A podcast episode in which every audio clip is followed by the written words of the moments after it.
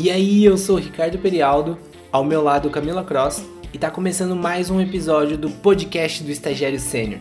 Aqui a gente vai te ajudar a conseguir um estágio foda e te preparar para o próximo passo. Começando mais um podcast, hoje a gente vai falar sobre por que estagiar em grandes empresas. Mas antes da gente começar, se você estiver escutando esse podcast pelo Spotify, lembrando que dá para você assistir pelo YouTube. Cara, você consegue ver a gente, tem uma troca melhor, dá para você deixar comentário lá também do que você achou desse episódio. Então, corre pro YouTube, bora pra lá. Se você ainda não segue a gente no Insta, tá esperando o quê? estagiário.senior, todos os dias a gente faz post, responde caixinha de perguntas, tudo para te ajudar a conseguir o seu estágio foda. E lembrando também que a gente acabou de abrir as inscrições para a maratona do estagiário sênior. A maratona do estagiário sênior é um evento totalmente gratuito que a gente está organizando. Vão ser três episódios. O primeiro episódio vai ser sobre os principais erros que a galera comete no processo seletivo. O segundo vai ser sobre o que é esperado de você em cada etapa, porque não adianta você saber o que está errado se você não sabe exatamente o que estão esperando de você para você poder se destacar. E o terceiro episódio, a gente vai tirar as maiores dúvidas da galera com relação ao processo seletivo e a carreira. E meu, vai ser totalmente gratuito do dia 27 a 30 de abril. Então se você tá ouvindo esse podcast antes disso, ainda dá tempo de se inscrever. A gente vai deixar o link de inscrição aqui na descrição do YouTube e também lá no nosso Instagram, só entrar na nossa bio e se inscrever. Se inscreve, deixa seu like. Garoto Propaganda aqui representou aqui o estagiário sênior, falou todos os recados. Agora bora começar o assunto aqui. Não, falta um recado ainda. Hoje falta é um dia um, especial. Falta... Esse podcast vai ser postado na quinta-feira, mas ele está sendo gravado num dia tão especial que é o aniversário da Camilinha. Hoje vai ser, ser uma, uma festa. festa. É minha festa, no caso. Bolo e Guaraná. Fechou. Vamos seguir aqui pro episódio pra gente não ficar enrolando. Mais um parabéns especial aqui pra Camilinha. Muito Muitos anos de vida. 22 anos. Uh. Tá fedendo a leite ainda, né, Camilinha? Feeling 22. E quando a gente fala de estagiar em grandes empresas, cara, o que, que é isso, né? O que, que é uma grande empresa? O que, que é considerado uma grande empresa?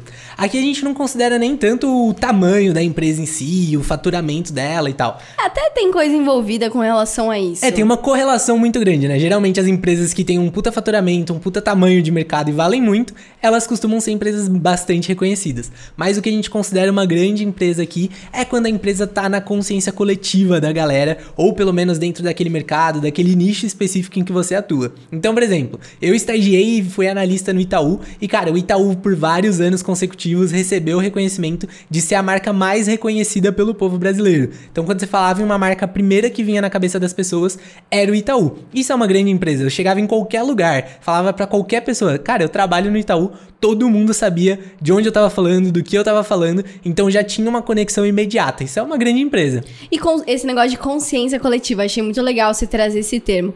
Até para deixar mais claro, consciência coletiva não é só quando a gente fala, ah, de estágio, uma empresa que todo mundo conhece, etc. A gente estava até vendo um documentário Sim, a gente é bem nerd, a gente adora ver documentário de tudo. Mas a gente tava vendo o documentário sobre a história da Nike. E o cara tava contando é, um pouco de como nasceu a Nike. Então, um tempão atrás, quando falava de tênis de corrida, a primeira marca que todo mundo tinha em mente de uma marca boa, de corrida assim, que você é, durasse um pouco mais ou fosse confortável e tudo mais, todo mundo relacionava Adidas. Só que a Nike é uma empresa americana, então o americano quer criar uma empresa grande, própria, nacional. E o cara. Qual que é o nome? Eu nunca lembro do dono da Nike. Phil Knight. Phil Knight. E o Phil Knight falou: Meu, precisamos fazer um tênis americano e que seja melhor que a Adidas, porque na época não era tão bom. Então, consciência coletiva é isso. Na época, todo mundo falava tênis bom é Adidas. Então, quando eu falo banco, banco tem aí os queridinhos. Ah, é banco mais digital? Nubank. Ah, é banco laranja? Itaú. Ah, vamos falar de empresas inovadoras. Amazon. Ah, vamos falar de Apple. É isso que é a consciência coletiva. Quando alguém fala alguma coisa a primeira empresa que vem na cabeça ou as primeiras empresas. Então, comida rápida e que não seja saudável? McDonald's. Burger que King, não seja McDonald's. saudável. É, e essa estratégia que a Nike usou foi muito proposital, assim, pra eles impactarem a marca dele e, tr- e trazerem a marca pra ela ter uma relevância no mercado. O Phil Knight, que é o fundador da Nike, ele tinha claro de que ele precisava colocar essa marca Nike nos atletas. Então ele ia escolhendo ali alguns atletas que eram mais irreverentes e tal, que combinavam Que com a tinha Nike personalidade. que tinham a personalidade da Nike justamente pra usar os tênis quando eles estavam praticando os esportes, porque aí a galera começava a ir associando. E também a gente fala de empresa grande, nem todas as grandes empresas são conhecidas por todo mundo. Então, por exemplo, a gente falou aqui muito de empresas que você tem um contato direto com o consumidor final. Então, pra gente é muito natural, mas tem muitíssimas empresas que são muito grandes e que não necessariamente o consumidor final vai ter consciência daquela empresa. Então, por exemplo, a gente pega aqui a GE. Cara, a GE é uma puta empresa, mas nem todo mundo conhece a GE, porque ela fabrica mais produtos industriais, tá em uma outra área que muitas vezes o consumidor final não conhece. Mas dentro do mercado é uma puta empresa conhecida, principalmente dependendo da área que você estuda. Se você faz, por exemplo, engenharia elétrica, cara, GE é um dos sonhos de consumo de qualquer engenheiro elétrico. Então é muito importante você olhar se isso tá no consciente coletivo, com- quando a gente fala com relação ao consumidor, mas também se dentro do seu mercado é uma empresa que tem um nome, que tem um peso. É, é igual quando a gente fala exatamente isso, de empresa, às vezes é por área, consciência coletiva é por área. Então eu lembro quando eu entrei na BASF, é uma empresa química. Todo engenheiro químico, a galera que estuda química, conhece o quê? Bayer, BASF, Braskem, que são empresas fortes que trabalham com isso. Só que a gente fala, por exemplo, de administração, que é uma, é uma área da faculdade que é bem abrangente, um curso bem abrangente. Tem gente que nem conhece a área de química. Então, às vezes eu falava, ah, eu trabalho na BASF.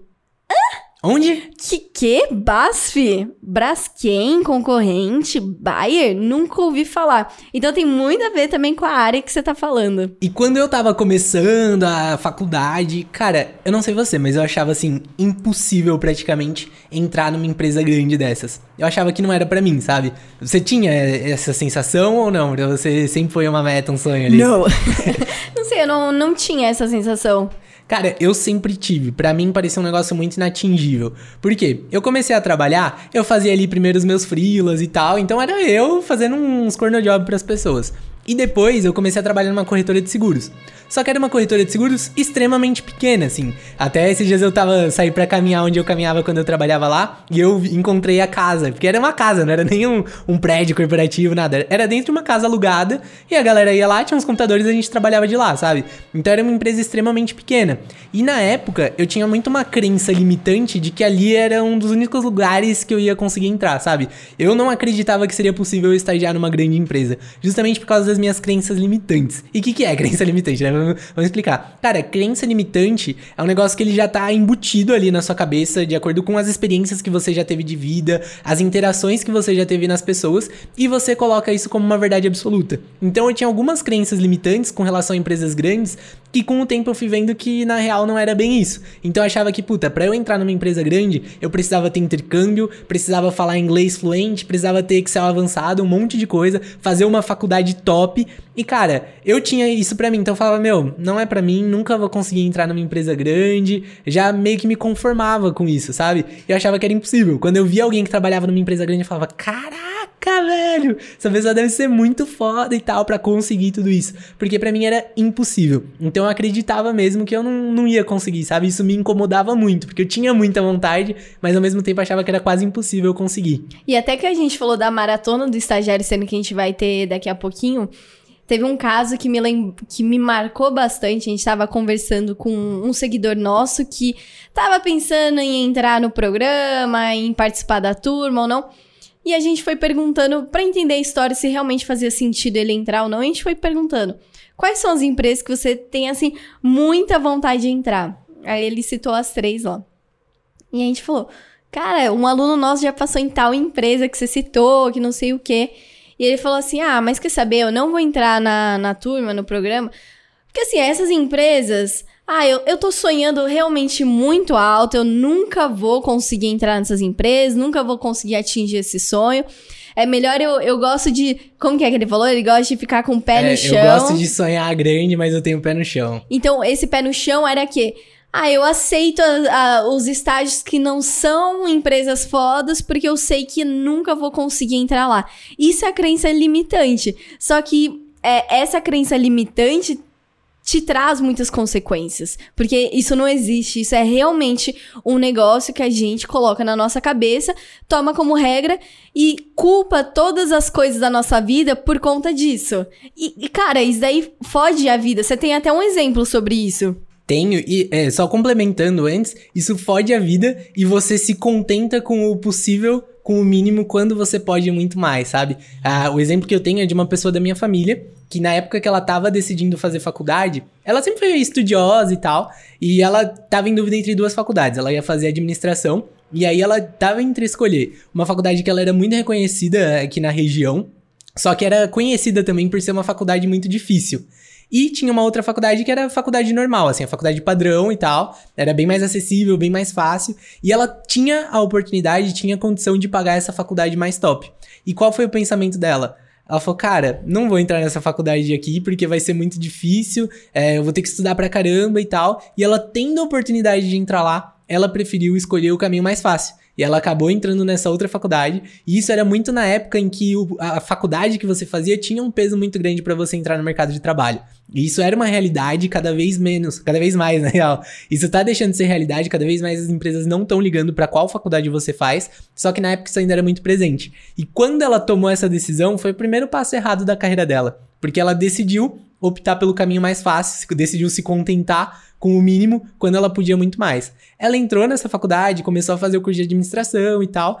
E o que que aconteceu? Ela entrou no mercado de trabalho, foi fazer o primeiro estágio dela, e- esse primeiro estágio era numa empresa pequena. Beleza, não tem problema você começar por uma empresa pequena. Eu comecei por uma empresa pequena, por exemplo. Só que eu acho que o problema é você ficar lá por muito tempo. Caso isso esteja, não esteja alinhado com o seu objetivo de carreira. Então o que aconteceu? Ela começou a estagiar lá, ficou nessa empresa pequena, foi efetivada lá. A empresa era familiar, então os donos da empresa eram é, amigos da família dela e tal. E ela ficou estagiando lá, foi efetivada lá, foi crescendo lá, se formou tudo dentro dessa empresa. E o que aconteceu? Quando os donos, os pais, é, faleceram, o filho assumiu toda a gestão da empresa e tal, virou o presidente da empresa. E ele tinha muitos ciúmes dela, porque ela se destacava lá dentro, ela tinha virado coordenadora, já estava há quase 10 anos, 7 anos dentro daquela empresa, e ela se destacava. E quando ele chegou, ele se sentiu ameaçado. Empresa pequena tem muito disso, né? Quando a gestão é familiar e tal, você tem muito desse jogo de egos, manda quem, quem é da família, quem pode mais, diferente de uma empresa grande, que é uma gestão mais profissional. E aí essa pessoa se sentindo ameaçada por ela, decidiu demitir ela. E quando ela foi demitida, cara, ela meio que ficou sem ter pra onde ir, sabe? Ela começou a mandar currículo adoidada, já tava no nível de coordenação, começou a mandar currículo pra várias empresas, pra empresas grandes. Na época, quando eu tava no Itaú, eu peguei até o currículo dela pra indicar lá dentro e não deu em nada. Porque é muito, muito, muito difícil quando você já tá num passo acima, um passo à frente da carreira, quando você saiu dessa fase de estágio, é muito difícil você entrar em empresas grandes sem ter passado por empresas grandes, sem ter empresas grandes no currículo. E o que aconteceu foi que ela ficou, ela já tá indo, acho que pro segundo ano, desempregada. Desde quando ela saiu dessa empresa pequena, ela não conseguiu mais entrar no mercado de trabalho. E aí a gente entra naquilo, cara.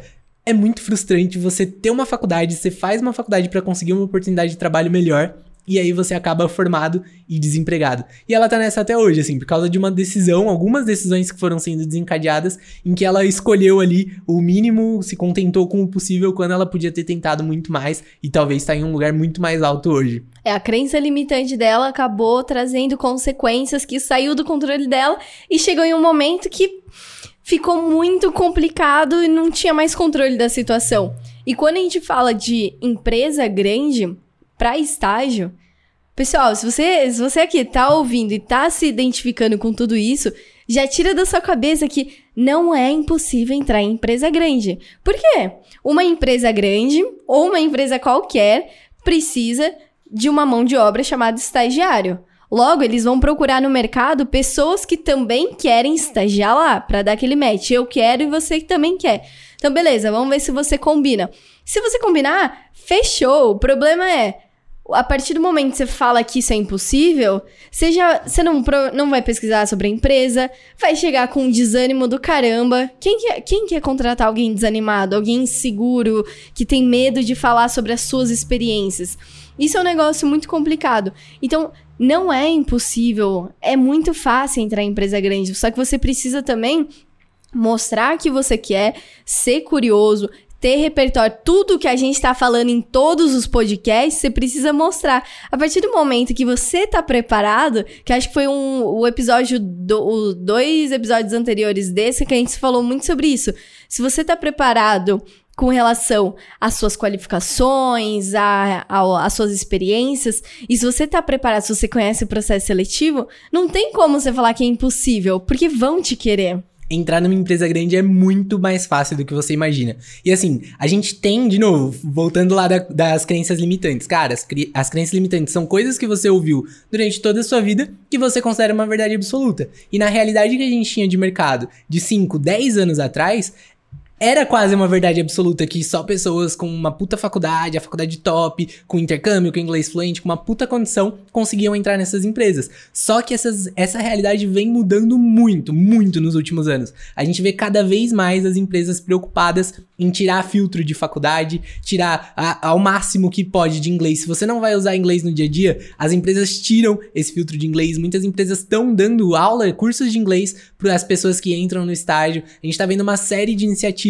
para eliminar esses vieses, que é justamente esses preconceitos. Tipo, ah, só quero alguém com inglês, só quero alguém que estudou em faculdade e tal. Por quê? As empresas perceberam que elas estão perdendo muitos talentos. E cada vez mais com tecnologia, a sua faculdade é muito menos determinante para o que você sabe, para o que você pode aprender. Cara, você pode ouvir um monte de podcast, fazer um monte de curso gratuito na internet, ter acesso a um monte de conteúdo, livro, palestra, um monte de coisa. Coisas que há algum tempo atrás não era possível. A única referência de aprendizado que você tinha era a faculdade faculdade. Por isso que antes eles consideravam isso muito mais. Hoje as empresas estão praticamente cagando para isso. Eles não querem mais saber qual que é a sua faculdade, de onde que você fez, de onde que você vem, qual intercâmbio você fez. Não, eles querem saber se você é, tem garra, se você tem vontade, se você tá disposto, se você é dedicado, se você mostra brilho no olho. Então é muito mais fácil entrar numa empresa grande do que você imagina. E eu vi isso na pele quando eu fui pro Itaú. Eu achava que era impossível entrar lá. Eu nem lembro quando que eu me inscrevi, na real. Foi muito na. Falei, ah, meu, vou me inscrever aqui. Achava que nem ia dar nada. Me inscrevi com zero expectativa e eu fui chamado, velho. E quando eu fui chamado, eu fui pro processo. Eu até falei pra você na época. Falei, cara, acho que eu não vou. Você vai, por que, que você não vai? Eu falei, meu, não vou. Tipo, tem zero chances. Eu não tenho intercâmbio, não faço empresa júnior, não faço porra nenhuma.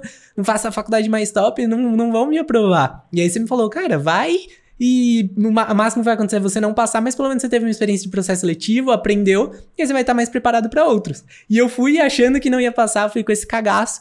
E quando eu passei, eu, eu não acreditei num primeiro momento. Justamente porque quando eu tava lá dentro trabalhando na corretora pequenininha, eu tinha aquela verdade para mim de que era impossível. Porque eu não tinha intercâmbio, não tinha inglês, não tinha Excel. Eu achava que eu nunca ia conseguir. Mas é cada vez mais fácil do que você imagina. Acho que quanto mais o tempo passa, quanto mais as empresas vão evoluindo, amadurecendo nesse sentido, vai se tornar cada vez mais fácil e possível você entrar numa empresa grande. E puxando um ponto aqui de novo, por que estagiar em empresa grande? Ah, então vocês estão falando que estagiar em empresa pequena é ruim, que só estagiar em empresa grande é boa.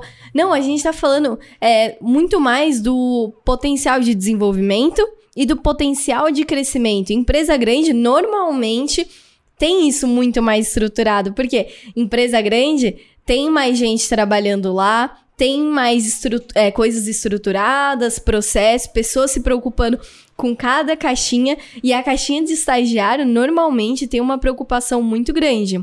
Então, quando a gente fala, dando o seu exemplo aqui, que no começo da sua carreira você trabalhou numa empresa familiar, que era uma casa, você chegava lá, chegava lá trabalhava Basicamente, eles devem ter te contratado porque você era mão de obra, mas você devia estar tá fazendo o que eles estavam fazendo também. É, eu era auxiliar administrativo, era, meu, nem tinha estagiário na empresa, mas era como se fosse abaixo de um estagiário. Até a grana que eu ganhava, comparando com a maioria dos salários dos programas de estágio, era muito menos do que um estagiário ganhava, sabe? E eu tava lá justamente para fazer corno job, porque tinha um monte de coisa operacional, um monte de merda que ninguém queria fazer, e aí contrataram alguém pagando pouco para fazer. E essa é a realidade de muitas empresas pequenas. Eles buscam estagiários justamente para jogar essas coisas que ninguém quer fazer, porque é uma mão de obra mais barata e a pessoa vai e faz. E isso acaba dando um pedigree pro seu currículo, falar que é, estagiou numa empresa grande. Por quê? Se a gente pega esse cenário e a gente expande isso fala que a maioria de empresa pequena tem pouco foco no estagiário, e se a gente fala que empresa grande normalmente tem muito foco em estagiário, a pessoa que está te recrutando ou o gestor que tem basicamente esse padrão, sabe, como estrutura, não tem muito conhecimento, só trabalhou em empresa grande, que, que ele vai pensar? Pô, se eu só trabalhei em empresa grande e eu tinha uma puta carga de trabalho, eu tinha um puta desenvolvimento, tinha um puta foco em mim, o Ricardo trabalhou em empresa pequena, ele não deve ter aprendido as regras, como que joga o jogo, quais são as malícias ali do negócio. Ele deve ter feito o que pediram para ele, sem muita estruturação. E se você fala, eu estagiei no Itaú e agora eu quero entrar aqui. O, o pedigree entra no seguinte, entra muito mais no viés, no que, no julgamento da pessoa do que a realidade, porque na empresa pequena você pode ter tido um desenvolvimento absurdo. Mas na cabeça de alguns gestores e recrutadores é assim: nossa, você trabalhou, no, você estagiou no Itaú? Caraca, você deve ter aprendido pra caramba, você deve ter passado por uns perrengues. E aí, como que era a pressão? Você tinha uma carga muito grande? Você aprendeu bastante? A maioria já tem esse, esse pré-julgamento de que a ah, empresa pequena, hum, empresa grande, hum. Então, quando a gente fala de estágio, de você é, tá numa universidade, tá procurando é, onde iniciar sua carreira, se você já passou por uma empresa pequena, tenta procurar agora uma empresa grande. Porque isso vai dar um peso no seu currículo. Não só no currículo, mas também de bagagem de experiência. E também no longo prazo, de novo, se você quer entrar como analista e você já estagiou numa empresa grande, por exemplo, é muito mais fácil você conseguir um cargo de analista do que alguém que nunca estagiou, nunca teve uma experiência, depois da faculdade buscar uma vaga de analista. Ou se você já tá trabalhando como analista numa empresa pequena, é muito difícil você entrar numa empresa grande. Porque as empresas grandes, elas querem ter essa confiança de que a pessoa tem essa bagagem e tudo mais. E até também para trazer coisas, por exemplo, é, no setor bancário tem muito disso do Nubank roubar alguém do Itaú, do Itaú roubar alguém do Bradesco, Bradesco do Santander, por quê? Você já tem conhecimento do setor bancário e você vai trazer algumas estratégias, alguns pontos ali que às vezes o Nubank não sabe o que tá rolando. E se contratar alguém do concorrente, hum, vai vir segredinho estratégia nova pra gente. Isso rola no mercado de trabalho. E até também falando desse negócio de pedigree, eu lembrei aqui de um exemplo de uma pessoa que já gravou podcast, do IN. O In, ele falou exatamente assim, ele... O In, ele é... Putz, hoje ele é investidor, empreendedor, já passou por vários lugares importantes do mercado de trabalho. E ele falou que no começo da carreira dele, ele tava procurando um estágio e tal. E aí surgiu uma oportunidade de uma empresa grande. Só que era uma área que ele não queria. Só que daí ele falou: eu tive que pesar na balança. Aquela empresa, no momento, todo mundo visava por ela, todo mundo queria entrar lá, tinha muito potencial de crescimento. E a empresa que eu tava não tinha esse peso. E ele falou: o que, que eu fiz? Naquele momento, eu optei por fazer algo que eu não queria porque mais para frente aquilo ia me abrir portas. Aquilo ia me dar a possibilidade de realmente escolher o que eu quero. Porque vão ter confiança no meu trabalho, vão saber que eu tive algumas experiências que o mercado de trabalho quer. Então você tem que pensar é, nesse momento de carreira, nesse início, de forma estratégica. Se você não pensa, é de novo, deixa a vida me levar e lá pra frente você vai falar: ah, não, mas é culpa da crise, é culpa da economia, ninguém me quer, ninguém me ama, é culpa do, é, dos portugueses que, que acharam o Brasil, sabe? Daí começa a achar um monte de desculpa. Então, esse é o momento.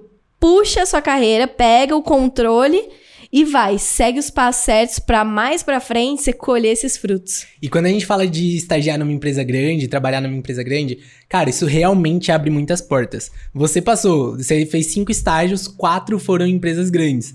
E obviamente você ter outros estágios em empresas grandes no currículo te ajudou a abrir as portas. Então o que, que eu não quero que aconteça com quem tá ouvindo esse podcast? É a pessoa achar que só dá para você entrar em empresa grande se você já tiver experiência. Não é isso. É, essa questão da experiência, ela não é um negócio limitador. Ela é um negócio que te ajuda com possibilidades. Por quê? Não é o fato de você já ter trabalhado, é o fato de você ter experiências de vida e saber lidar melhor em situações. Então vou dar dois exemplos aqui. Teve uma aluna nossa que ela estava buscando o primeiro estágio dela, ela não conseguia passar nos processos seletivos, ela era muito tímida, ela tinha zero experiência profissional. A gente, ela foi, começou a fazer as aulas com a gente, ela passou na Renault. Passou na Renault, um pouquinho depois ela foi fazer uma entrevista na Mercedes que ela já tinha feito antes e não tinha passado, e aí ela passou na Mercedes. Por quê? O fato dela ter a Renault no currículo pesou? Provavelmente deve ter trazido algum peso. Mas o maior ponto foi que ela tinha mais experiências e conseguiu se vender melhor para aquela empresa grande. E isso ajudou muito ela. E outro exemplo é da Lê, que também acompanhou muita gente aqui no Estagiário Sênior. E a Lela tinha o sonho de trabalhar na Amazon, de estagiar na Amazon. Primeira vez que ela fez o processo seletivo da Amazon, ela não passou. Ela também estava super crua, não tinha experiências e tal. E não passou no processo da Amazon. O que, que ela fez? Abaixou a cabeça, desanimou? Não. Ela falou, cara, se eu ainda não tô pronta para entrar na Amazon, vou buscar um outro estágio, vou me desenvolver nesse outro estágio e depois eu busco a Amazon. Então ela entrou numa empresa super pequena, ela aprendeu pra caramba, se desenvolveu naquela empresa, ganhou maturidade, e aqui de novo, não é o fato dela ter conseguido uma experiência profissional, é o fato de ela ter vivido mais coisas e conseguir se vender com essas coisas. E aí ela conseguiu entrar na Amazon depois, foi um puta sucesso para ela, porque ela tava muito mais preparada, ela tinha muito mais argumentos para se vender. Então, é totalmente possível você entrar numa empresa grande de primeira, como foi o seu caso, como foi o caso da Isa, como foi o caso de vários alunos nossos que conseguiram o primeiro estágio numa empresa grande direto. Mas se você já tiver essa bagagem também, te ajuda muito. E cara, pra galera que entrou em empresa grande, se você quer mudar de estágio depois, é muito mais fácil. É muito mais fácil. Não vamos ser hipócrita aqui de falar e tal, porque a experiência ela pesa. De novo, não porque você já trabalhou, mas porque você tem mais história para contar, você consegue se vender melhor. Então isso é muito estratégico para sua carreira, muito estratégico. A gente tem até um outro exemplo também do aluno Gabriel, que entrou na primeira turma.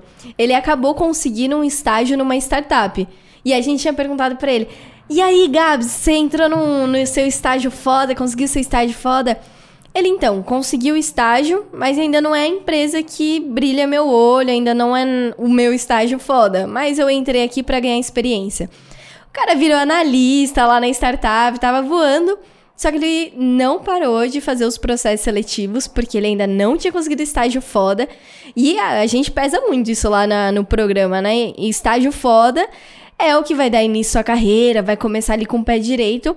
E ele tinha isso muito firme dentro dele. E ele não parou. Falou: eu vou conseguir meu estágio foda e fazer minha carreira dentro do estágio foda. E foi, foi, foi. E aí, uns dois meses atrás, um mês, não me lembro exatamente. Foi um mês. Um mês, ele manda mensagem pra gente. Galera, consegui passar no Bradesco. Aí depois dá um dia, galera, passei na Azul também. Então é isso. Não foi exatamente porque ele tinha uma experiência, mas o Gabs ele conseguiu ter uma desenvoltura maior. É aquilo, quando você tem a malícia do mercado e até uma desenvoltura pessoal, falando de experiência, da sua comunicação, porque no começo, quando você está fazendo processo seletivo, as primeiras vezes você fica inseguro, meu, a pessoa tá me avaliando dos pés à cabeça, não posso falar um, uma palavra errada que eu vou ser eliminado. Quando você já tá no mercado de trabalho, você entende que é apenas uma pessoa ali do outro lado querendo te conhecer. E ele já tinha isso, né? Porque ele passou um tempo, ele ficou o quê? Um ano na startup.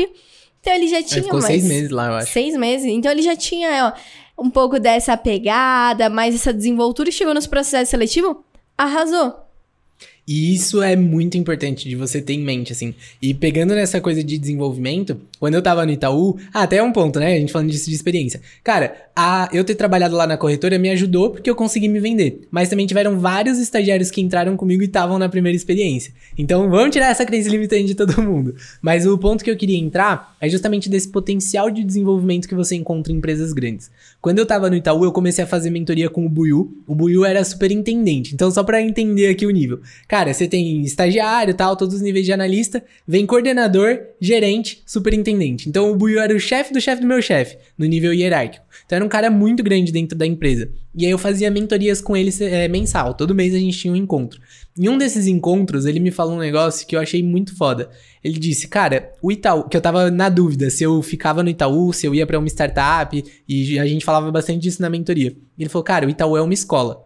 Ele falou, a galera que entra aqui se desenvolve num nível muito acima do mercado. Então ele falou: já aconteceram várias vezes de eu pegar pessoas de outras empresas que às vezes a pessoa era coordenadora na TIM. Ele contou de um, de um exemplo de uma, uma funcionária dele, uma colaboradora dele, que ela era coordenadora na TIM, então ela já tinha um cargo de coordenação, e quando ela foi pro Itaú, ela veio descendo de cargo. Então ela saiu de coordenadora e veio como analista sênior.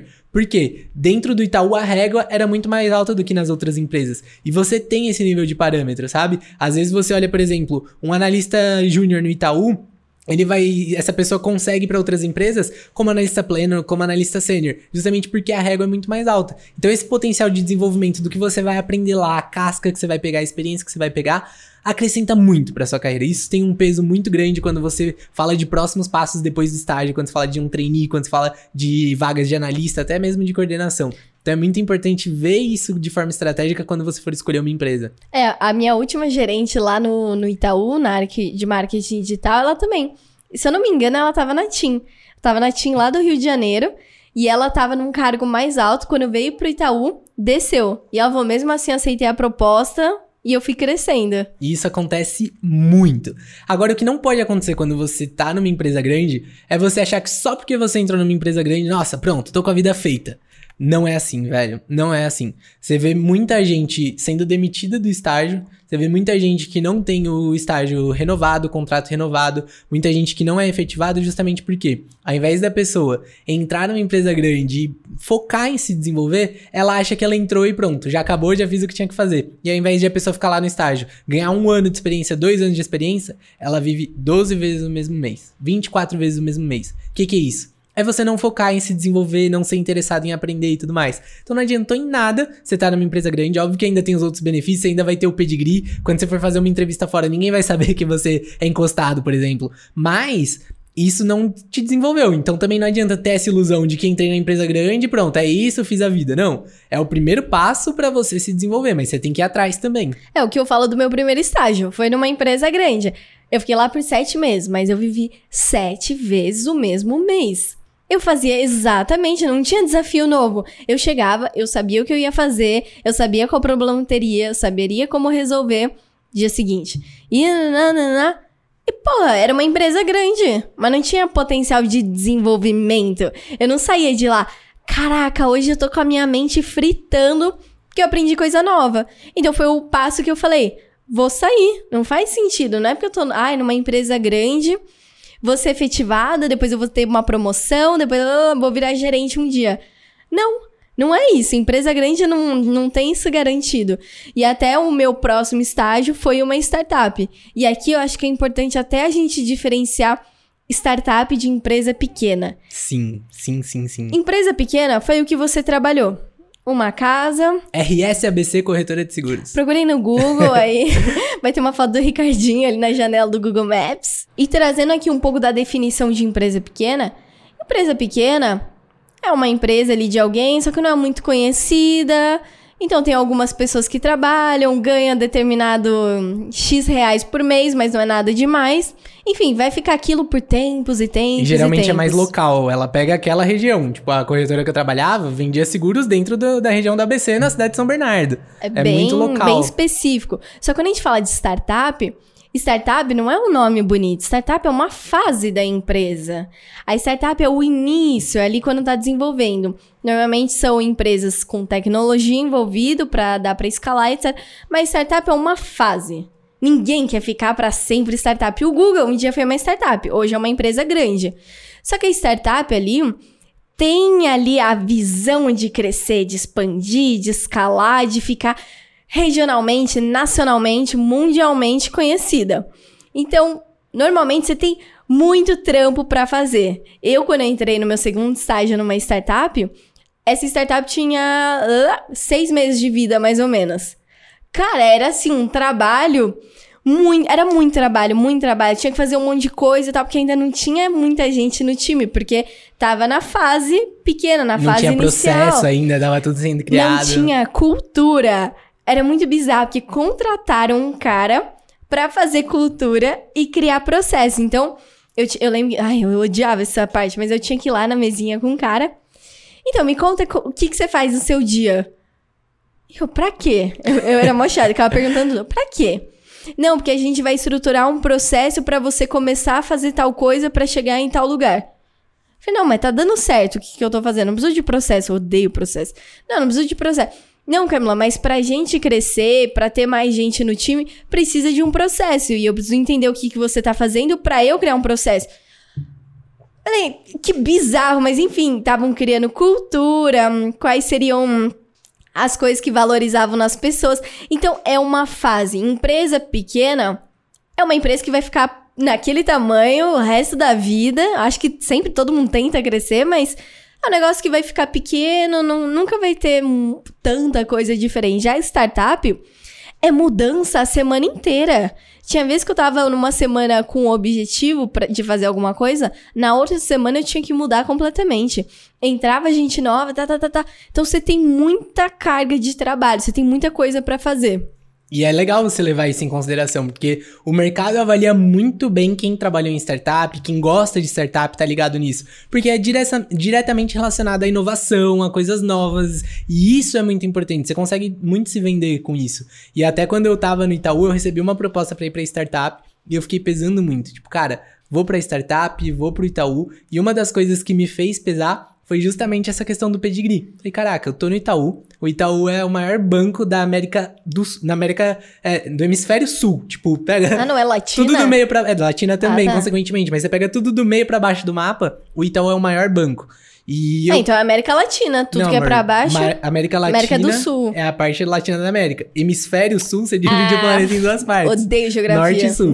Enfim, era um banco grande pra caramba. E aí eu pesei muito isso. Lá eu teria muito esse pedigree no currículo. Se eu quisesse entrar em qualquer empresa depois, eu conseguiria. E a outra empresa era uma startup que chamava Adianta. Ela tava recebendo muito investimento, ia crescer pra caramba, mas não ia ter um pedigree no meu currículo. Eu tava justamente na fase de, cara, eu tô na faculdade, daqui a pouco eu vou me formar, eu posso entrar nessa empresa, ser demitido, posso entrar nessa empresa, a empresa falir, e aí?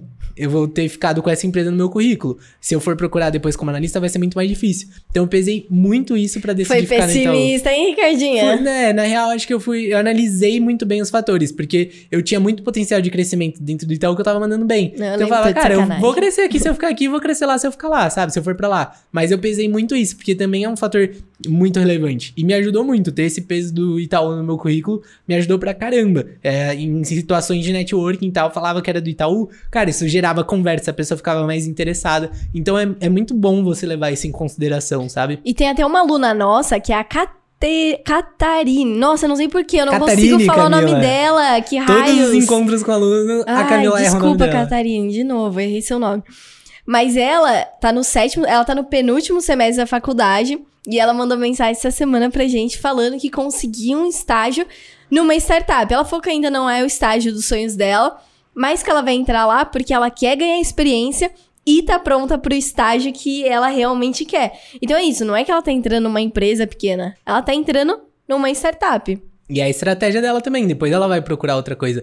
E conta a história da Bianca, cara. Achei sensacional a história dela, porque foi o primeiro estágio. Ah, Conta você, que você, você conhece muito melhor, mas foi o primeiro estágio dela. Ela entrou numa puta empresa e ela não esperava por isso, né? Sim, a Bianca é uma aluna nossa aqui da, da terceira turma. E ela contou a história dela, porque ela conseguiu estágio foda. E ela contou um pouco como que foi até conseguir. E ela é estudante de engenharia química. Então, quem é estudante de engenharia química sabe que é um perrengue, que é hum, faculdade integral, um monte de coisa pra fazer. Não sei se é integral, mas eu sei que, nossa, ela estuda das três da tarde até as nove da noite. Então é muita coisa, ela não, não tava ali tão envolvida com projetos da faculdade, ela realmente estava focada. E ela falava um negócio.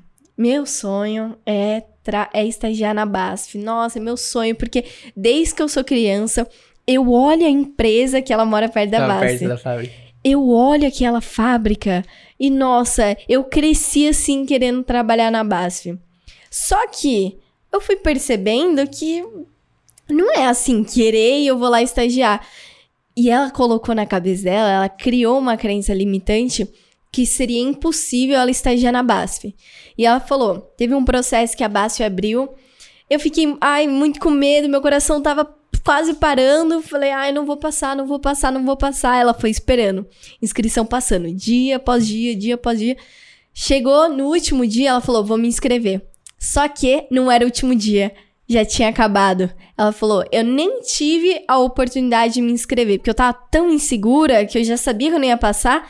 Perdi a data, ela falou: ah, vida que segue, vamos que vamos. Passou um tempo, tá? Ela virou nossa aluna, entrou no programa. E lá a gente pesa muito isso da sua cabeça, né? Do que você precisa é, acreditar. Seu mindset. Do mindset. É porque às vezes alguém não conhece o que é um mindset, mas é basicamente sua configuração mental. E nisso a gente trabalhou muito com ela lá. Ela viu todas as aulas, maratonou Ela o maratonou muito, muito. ela tinha, sei lá, três dias, porque ela tinha se inscrito no processo da Volks e ela falou assim: Ah, eu me inscrevi sabendo que eu não ia passar, me inscrevi que nem você no Itaú. Ah, eu vi lá, me inscrevi, só que eu fui chamada. Aí eu. "Ah!" Aí ela maratonou o programa, viu todas as aulas do curso. E chegou, ela passou. Ela passou. Só que não é assim que ela. Ai, passou numa vaga. Três gestores, na verdade, quatro gestores queriam ela. E ela passou em três vagas. E no processo seletivo só tinha menino. E ela foi a única menina que passou. E ela falou: quando eu vi que dava certo as estratégias, que era só eu aplicar as estratégias que eu ia conseguir, ela falou: a minha cabeça mudou, gente. Assim, parece que abriu um. virou uma chavinha na minha cabeça e agora eu vejo tudo de outra forma. E eu perguntei pra ela: Bia, e agora, se eu te perguntar, você acha que você consegue estagiar na base?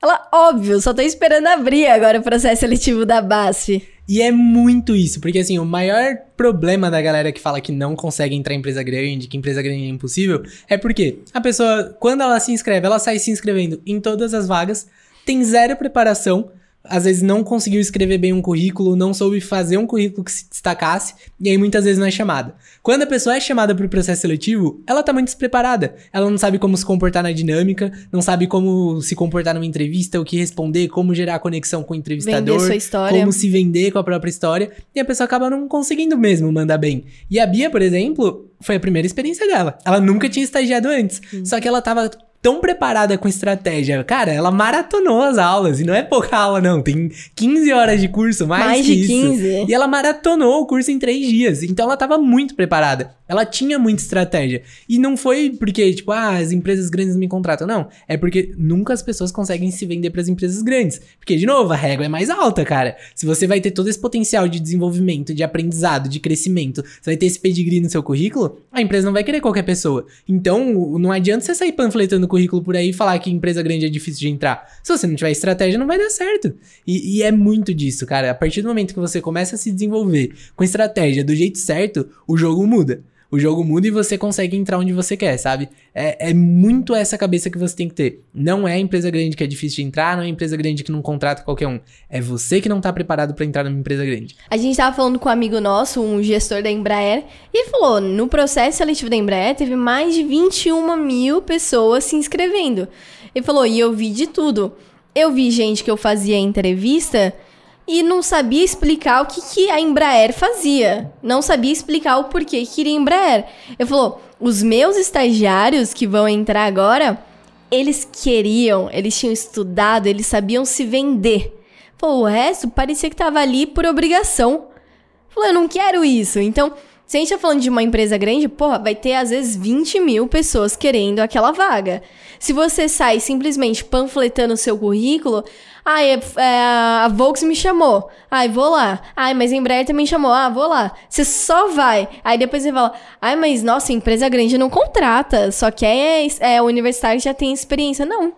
Será que a culpa não tá em você de não se preparar? Para de panfletar e selecione, seja seletivo com aonde você quer começar a sua carreira. E um ponto muito importante também, até esses dias a gente abriu uma caixinha de perguntas e uma pessoa tinha perguntado lá pra gente. Essa pessoa, ela tava acompanhando todas as turmas que a gente abria, pensando em entrar, nunca entrava na turma, sempre ficava em cima do muro. E aí ela mandou uma pergunta lá na caixinha falando: "Olha, eu tô sonhando com uma empresa grande, você acha que faz sentido eu começar a trabalhar com telemarketing e depois e esperar essa empresa grande e tal?" E eu falei: "Mano, você não vai esperar pela empresa dos seus sonhos. Você não vai esperar por uma empresa grande te contratar. Você tem que ir lá e ser contratado, sabe? Então, se você ficar esperando alguma empresa te chamar, cara, nunca vai dar certo. Você tem que se preparar. E não é fácil se preparar, não é, ah, vou me preparar. Cara, se você não tiver um caminho, um passo a passo, alguém que te fala, olha, estuda isso, aprende isso, na entrevista se comporta assim, quando te perguntarem tal coisa, responde tal coisa, você não vai conseguir. Ou o caminho vai ser muito mais difícil, que foi o caminho que a gente seguiu. A gente ralou pra caramba, estudou um monte de coisa que não precisava ter estudado, errado, porque a gente não tinha um direcionamento. Então é muito importante você se preparar e se preparar com foco. E cara, você tá aqui fazendo isso exatamente nesse momento. Você tá aqui acompanhando o Estagiário Sênior, a gente produz conteúdo exatamente preparado, exclusivo, para te preparar para processo seletivo e para mandar bem no seu estágio. Então é isso, não adianta você ficar, ah, vou tentar, e não assiste um vídeo que a gente posta, não acompanha os podcasts, não acompanha os posts, não participa, sabe? Porque aqui é direcionado. Você ficar só tentando esperar e sonhando com o estágio, isso nunca vai acontecer. Você vai ficar batendo a cara. Então é muito importante você fazer isso. E pra gente não ficar só nesse, ah, você tem que se preparar, tem que não sei o quê, vamos dar uma dica prática? Tipo, olha, faz isso, esse é o próximo passo, é o primeiro passo que você precisa dar em direção a se preparar. Que qual que é essa dica? Cara, maratona de estagiário sênior tá aí. Se você tá ouvindo isso antes do dia 27 de abril, dá para você se inscrever e a gente tá preparando conteúdos gratuitos, especialmente para te mostrar onde que você tá errando no processo seletivo e como que você pode começar a acertar. Então, o primeiro passo prático que você tem que fazer é se inscrever na maratona. É gratuito, não tem nada que te impeça de fazer isso, sabe? E vai te ajudar pra caramba. Falou bonito! e até trazendo também exemplo a última maratona de estagiário sendo que a gente abriu, também gratuito, ensinando a galera, preparando todo mundo. Quantas pessoas não conseguiram estágio durante a maratona? Quantas mensagens várias, a gente não recebeu? Várias, várias, várias. Então é isso. Não se inscreveu, tá bobeando. Ah, mas é culpa da crise, mas é culpa disso, é culpa da. Eu não tenho Excel, não tenho. Pô, nada de mimimi, nada de vitimismo. Aqui a gente dá a ferramenta, usa quem quer. Exato. É aquilo, quem aplica tem resultado. E cara, você vai ver, por exemplo, se você for, a pessoa que tá ouvindo aqui, se for se inscrever na maratona, a gente abre o grupo do WhatsApp. Você vai ver que no primeiro dia vão ter 200 pessoas no grupo. No segundo dia, 10 saíram. No terceiro, 20 saíram. No quarto, 50 saíram. Você vai ver que no final da maratona, conforme a gente vai mandando material, conteúdo, as aulas, a galera vai saindo. E aí que a gente começa o jogo, de preparar quem tá comprometido com quem tá esperando conseguir um estágio. Quem de fato vai buscar e conquistar o próprio estágio do que quem tá esperando um estágio cair do céu. Aí que você começa a ver a diferença. E onde que você vê essa diferença? No estágio da Embraer. 20 mil candidatos, ele falou que era 1% das pessoas que eram aprovadas. Que eram 200 350, vagas, 300 vagas. Cara, 1%. A Ambev, 50 mil candidatos no processo seletivo. E dentro desse bolo vai ter gente muito mais preparada que você. Então, se você tá comprometido em conseguir seu estágio, não vai ficar esperando um estágio cair do céu, cara, dá o passo que ninguém tá dando. Se dedica como ninguém tá se dedicando. Porque isso vai fazer você estar tá muito mais preparado do que as pessoas com quem você vai concorrer. Preparação dói, preparação cansa, desgasta. É que nem academia. Todo mundo quer ter um corpo legal, todo mundo fala, ah, não, vou cuidar da minha saúde. E quem tá ali correndo, quem tá caminhando, quem tá se exercitando todo dia? quem realmente quer. Quem quer ter resultado. Vai doer? Vai. Vai ter que gastar seu final de semana? Vai. Mas o que, que você quer? Qual que é a sua ambição? Onde você quer iniciar a sua carreira para mais para frente você poder abrir as portas? Tá na sua mão, tá agora. E pouca gente sabe que o começo da carreira é uma parte, ou diria que a parte mais importante. É iniciar com o pé direito, depois os passos ficam mais fáceis. Então. É uma frase que eu acho sensacional. Crescer dói e dá trabalho.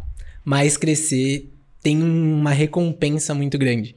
E é isso, dói e dá trabalho. Nossos alunos que entraram no programa, cara, vão consumir mais de 20 horas de conteúdo do curso, vão participar de cinco encontros de duas horas. Toda segunda-feira, Toda segunda-feira. É chato. É, é, chato não, né? Porque a galera não, gosta. eu digo chato, segunda-feira é. que já é o dia que todo mundo fala, ai, segunda-feira. Mas não, segunda-feira é todo mundo aqui no gás. Exato. É, pô, você quer crescer? Segunda-feira. Tá, tá, tá. Olha o LinkedIn dos nossos alunos. Vê se, vê se a galera ainda é a mesma pessoa. Todo mundo ali tá evoluindo. É isso, crescer dói e dá trabalho, mas só quem cresce vai chegar no lugar que as outras pessoas não cresceram. Então nossos alunos estão gastando muita energia, estão ralando, estão estudando de final de semana, se preparando de final de semana para processo seletivo, antes da faculdade, às vezes depois do estágio que eles já estão e estão buscando trocar. E cara, eles estão se dedicando. E essas pessoas que estão aqui com a gente no programa, por exemplo, estão se dedicando muito mais do que a média. E não estão só se dedicando de ah, tô estudando, não, estão estudando coisas preparadas, planejadas, com passo a passo para conseguir o estágio. E são com essas pessoas pessoas com quem você vai concorrer nos processos seletivos. Então, o que a gente fala, eu tenho dó de quem vai concorrer com os nossos alunos, porque a galera tá muito preparada. Então, meu, participa da Maratona Estagiário Sênior, é totalmente gratuito. Isso já vai te deixar, assim, dois níveis acima da média da galera com quem você vai concorrer, vai te deixar muito mais preparado para os processos seletivos e é a chance de você conquistar, não esperar conseguir o seu estágio é muito maior. E um estágio foda. É isso aí. Assim a gente encerra o nosso podcast. Dá um último parabéns aqui pra Camilinha. Parabéns pra você. Uh, uh.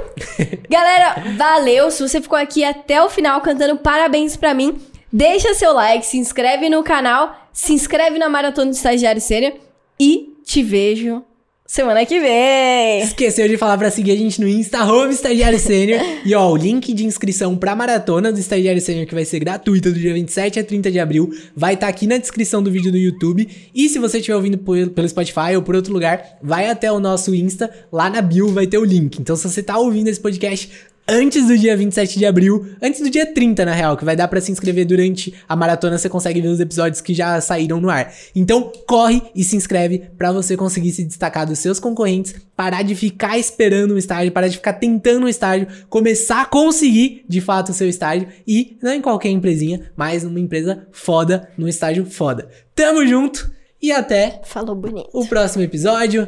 Até semana que vem.